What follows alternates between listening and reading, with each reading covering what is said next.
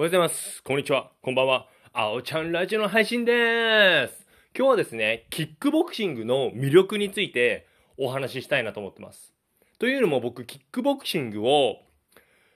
20歳から一応26まで、ただ、この間何ヶ月も練習してない、サボっていたっていう期間があるんですけど、一応、ジムの会員として通ってたのは6年間ぐらいですね。実質、めちゃめちゃ一生懸命やったのは、ぎゅっと絞って1年半ぐらいですけど、はい。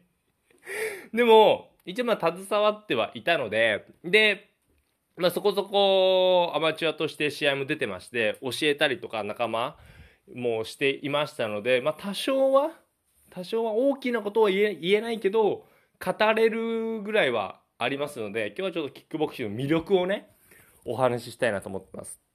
まず、キックボクシングどういうのっていうことというと、ちょっといきなり詰まってますけど、まあ、ボクシングご存知ですね。もう拳だけで。で、キックボクシングっていうのは正確にもうキック、蹴りと膝と肘がありなんですね。ただ、今まあいろいろ有名なのが、まあ、K1 とかいろいろテレビで興行してるのは、肘はなしルールが多いですね。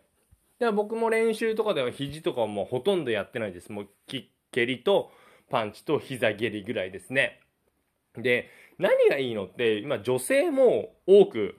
キックボクシングやられる方が多くて、モデルさんとか趣味でやってますっていう方もいますし、二の腕とか、やっぱ、お尻ヒップも膝蹴りで練習とかで、お尻もキュッと上がるんですよね。そういったことも踏まえ、いろいろ今、モデルさんとか女性にフィットネスとして人気があります。で、もちろんがっつり、まあ僕、試合出てましたので、まあそこそこがっつりやってたので、そういう人もやっぱりね、ストレス発散にはなるんですよ。いろいろ。ね、体を鍛えるっていうことは、まあ、強くなれるっていうことは本当にいろんな面でも、精神面でも強くなりますし、仕事とかでも、まあ嫌なことがあってサンドバッグに当たるっていうのもちょっと表現としてはどうかと思うんですけど、いろいろね、そう、パンチとかキックとか打つことに何よりもスッキリする、この上司のバカ野郎とかね、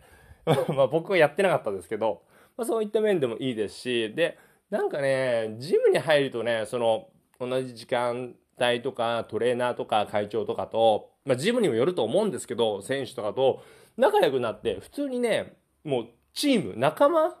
ができるんですよね。もちろんその礼儀とか、その社交性とか、まあ一生懸命したふうにやってればですけど、